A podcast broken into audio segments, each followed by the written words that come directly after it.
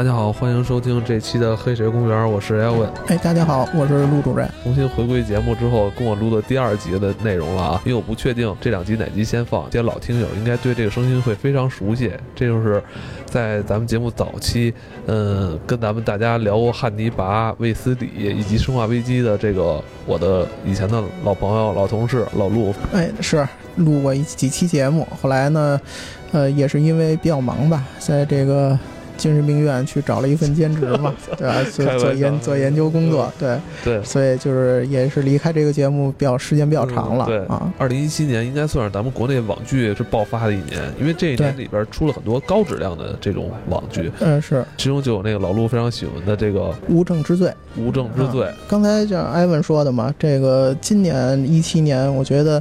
中国这个网剧啊，应该算是可以算可以叫翻身吧。嗯，之前咱们对于网剧的这个大部分的认知都是粗制滥造，对吧？其实是是是代表水平比较低的。那今年确实这个连着出了这么几部，只。品质非常非常高的这个网剧，而且有很多这种大的卡司进来了，参演网剧了。我觉得这是一个特别好的信号。对，这也是一个佐证吧，就是是一良性循环。你的制作更加用心了，你就能吸引到水平更高的这些演员来加盟。这些水平更高的演员来加盟呢，也就促进了你的这个成品的最后的这个品质的这个一个提升。对，可能这就是一个非常好的良性循环的东西。就是想说的这个《无证之罪》，这个是当时他一出，我当时。就看了，一直是追着看的。这个故事我非常非常喜欢，非常非常非常非常喜欢。它它是一个罪案剧，但是它是那种就是社会派的推理，就是它是嗯。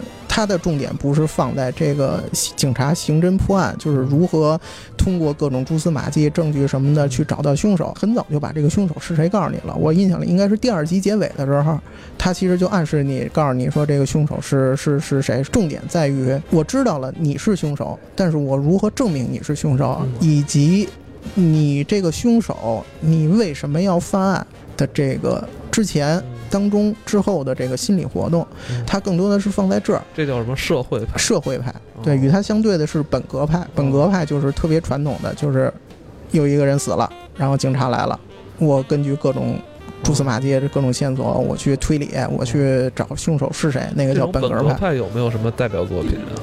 本格派那就更多了，就是。现在正在上映的那电影《东方快车谋杀案》哦，那就属于本格派嘛？哦，对吧？看了吗？呃，那个我还没看呢，想是准备要去看。行，可以看完之后再跟我们大 聊。并不太想主要去说这个剧情，因为这个电视剧它也演了一段时间了，我就相信就是可能大大多数人也都已经看过了。这个剧情上的东西，呃，我觉得再说可能也没有什么太大的意思。对，我我今天刚才咱们聊楼下房客，说聊一下剧情，我结果聊了一小时。这个我今天这主要想说的是这个剧里头的一个角色，叫李丰田。接下来说的会涉及剧透吗？多少会有。会对这部剧很感兴趣的这听友啊，我觉得如果你要是怕剧透的话，可以先去看看啊。呃，对，因为毕竟这是一个 对，肯定会涉及剧透，对，肯定会涉涉及剧透。呃，这这李丰田他他是一个坏人，就是他这个人物的这个角色的塑造。呃，首先我我必须得说，这个扮演李丰田这个角色叫宁理，宁理老师这个表演确实是这个把我给折服了。嗯，呃，我我我也可以非常那个直言不讳的说，其实在这个剧之前，我我并不太知道宁理老师这个这这位演员。哦，但是这个剧。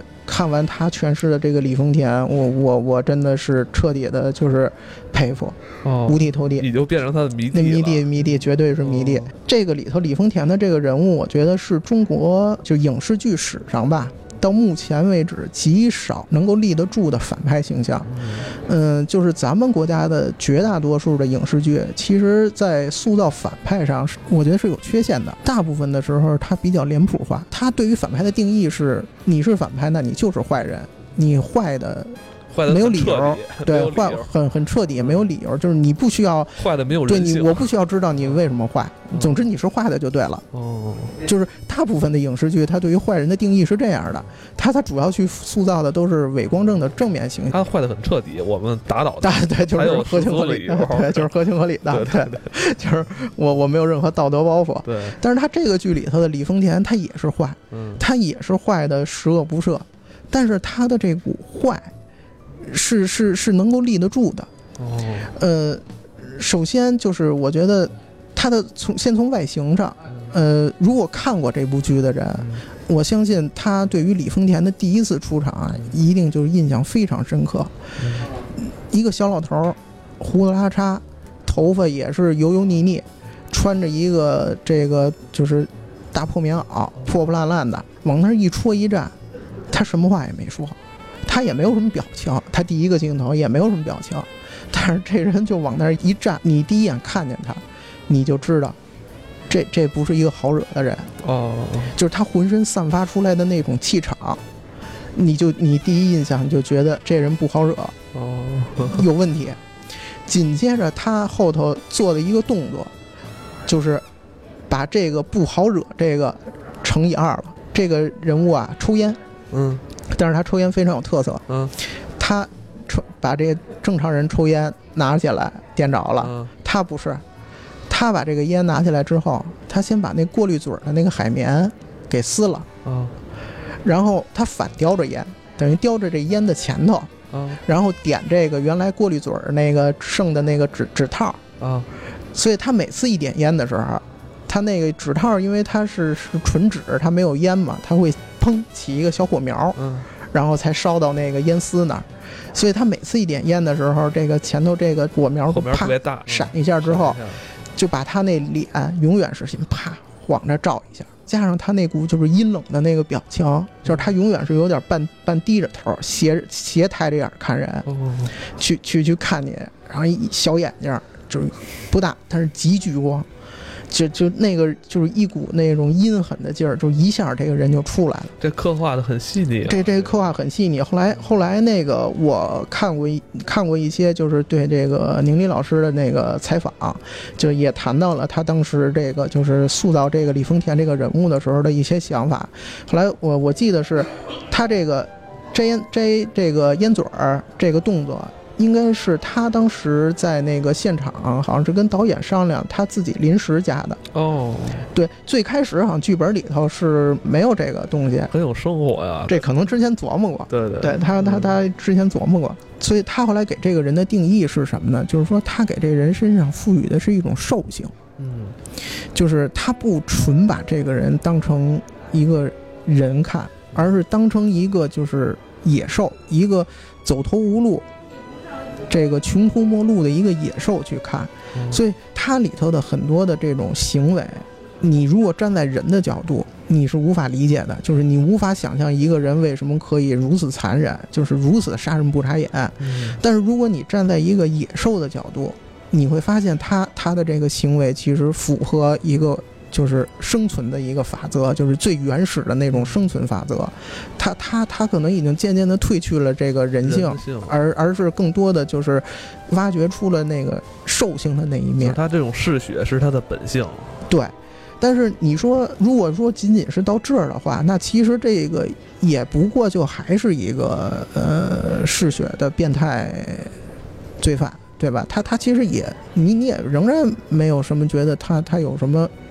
其他的一面，它仍然是独立单单独的这么一个东西。这个剧里头的情节又给它赋予了一个什么东西呢？就是这个李丰田是这个剧里的最大的 boss，嗯，最坏的那个人。这个剧里的男二叫洛文。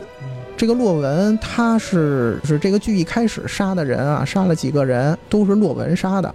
但是洛文杀这些人的目的，其实是为了要找出李丰田，只是他不知道李丰田是谁，他只是有一些呃这个线索，是什么线索呢？是这个洛文这个角色在八年前，他的妻儿有一天在自己家里头，就是突然间就失踪了，活不见人，死不见尸。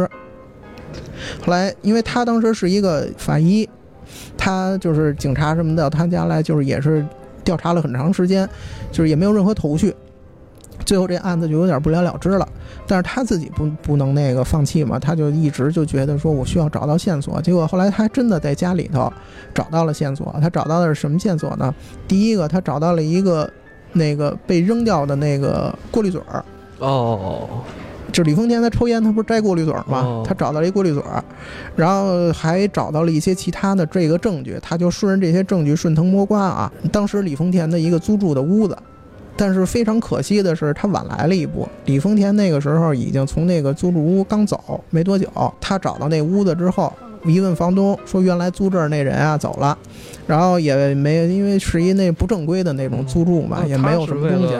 找到凶手，他是为了找凶手才去干这些坏事儿，去干这些坏事儿。所以他在现场犯罪现场留下的所有证据都是这个李丰田叫雪人儿，这个雪人儿是李丰田 QQ 的名字。他只知道这个人叫雪人儿，他也不知道他真名是什么。留下烟嘴儿。对他留下的所有证据都是李丰田的证据，所以他的目的是想让警察，就是逼着警察帮我去把这个人是谁给找出来。哦，有意思啊！李丰田他为什么？他去这个杀洛文的这个妻女呢，就是当然后来咱们知道了，这个他确实是把他的妻女给杀死了。呃，为什么杀呢？他其实是有一理由的，是因为之前洛文和咱这个剧里头男主，他们两个以前是同事，办过的一个案子，一个凶杀案。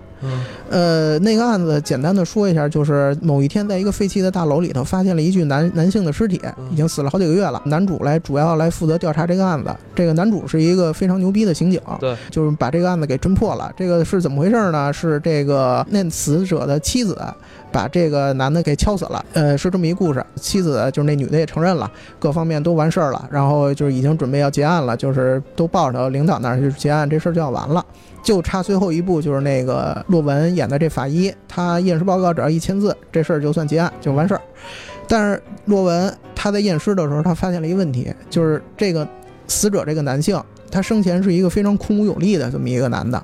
他后来就产生了一个疑问，就是说，那那个女的，就是他的妻子，是一个身材很娇小的一个女人，说她没有任何，她不可能有能力说。搬着这么一个沉重的一个尸体，因为咱们都知道，这个人他死了之后，他会变得更沉，对吧？他没有任何能力可以搬着这么一具尸体到这个一个废弃的楼的顶层，然后还那个弄开一个被锁着的大门，把尸体给砌到那儿，他没有这个能力。那整个在这个案子里头牵扯的人里，唯一一个有可能具备这种能力的人是谁？是他们两个的孩子，一个正在上初中的一个孩子。那孩子挺壮的，他有这种能力，所以当这个男主去找到洛文说那个要让他结案的时候，他就把这个疑问就抛给了那个男主，因为洛文也是一个智商极高的一个人，他说：“你是不是做了伪证？说那个杀人的人根本不是那个妻子，而是那个儿子，是因为那个男的呢家暴，喝醉了酒又打媳妇儿。”结果这个长时间这么着下来，在那一天呢，就是这个孩子实在忍不住了，失手把他父亲给打死了，然后娘儿俩一起把这个尸体给放在那儿。结果东窗事发之后，他母亲为了保住孩子，对他就来抵这个罪了。男主啊，他知道这个事儿，他是他也是为了保住这孩子，他就认了。但是这个事儿你是，但是你从法律和纪律的角度来说，你你这是犯犯法，并且违反纪律的，对吧？你你可能从人情上来说，这个事儿是对的。结果这个洛文把这事儿就给张罗出来了。嗯。结果领导们看听见这个事儿之后，就决定要再查，就问洛那个男主说是不是这么回事儿？然后男主说是，说我确实是那什么了，说其实杀人的是那孩子。结果最后导致的结果是什么呢？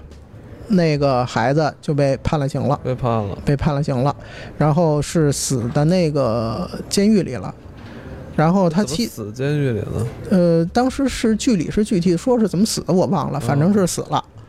然后这个妻子呢，因为想保住孩子没保住，在外头呢没多长时间也病死了。而这个女的和这个孩子，他他们俩其实是李丰田的妻子和儿子啊，也就是说。这个女的最开始嫁给了李丰田，后来离开李丰，怀了李丰田的孩子之后离开他了，又嫁给了这个男的。也就是说，这个孩子其实不是死的那个男的的孩子，而是这个李丰田的孩子。这李丰田知道之后的，对，这李丰田他是怎么？但是他是怎么知道这事儿的呢？因为他首先他知道这个妻这女的是我的妻子，他也知道这个孩子是我的孩子。然后他的工作是那个火葬场的烧尸体的，所以有一次这个事情就是在运那个尸体的时候，当时洛文和另外一个警察在那个运送这个尸体的，这就坐的是李丰田的那个车，这个警察跟洛文就在谈论这件事儿。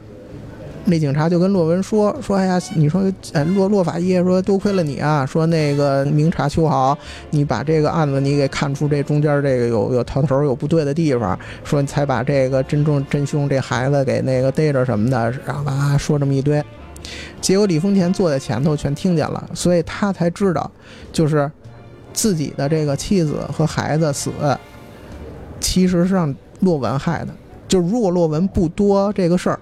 就让男主按照这个妻子杀人这个这个东西走下去的话，妻子罪罪对，虽然肯定是抵抵罪了，但是孩子最少可以保住。嗯，所以李丰田就疯了，所以他就查到这个洛文是怎么回事，家住哪儿，然后趁着有一天这洛文不在，他摸摸到他们家里头，把他妻女就都给。就给弄死了，因为这段在剧里头没有就是具体说，只是他后来说确实都死了。所以你看他的这个犯罪的这个一个初这件犯罪，他最初始的这个动机是亲情，嗯，对吧？他不是他不是一个说我一个那种我今天闲着了，我想杀俩人玩玩，就就指不定找到哪儿去，咣叽进去给人弄死。他他最开始的一个犯案动机是是是源于亲情，对。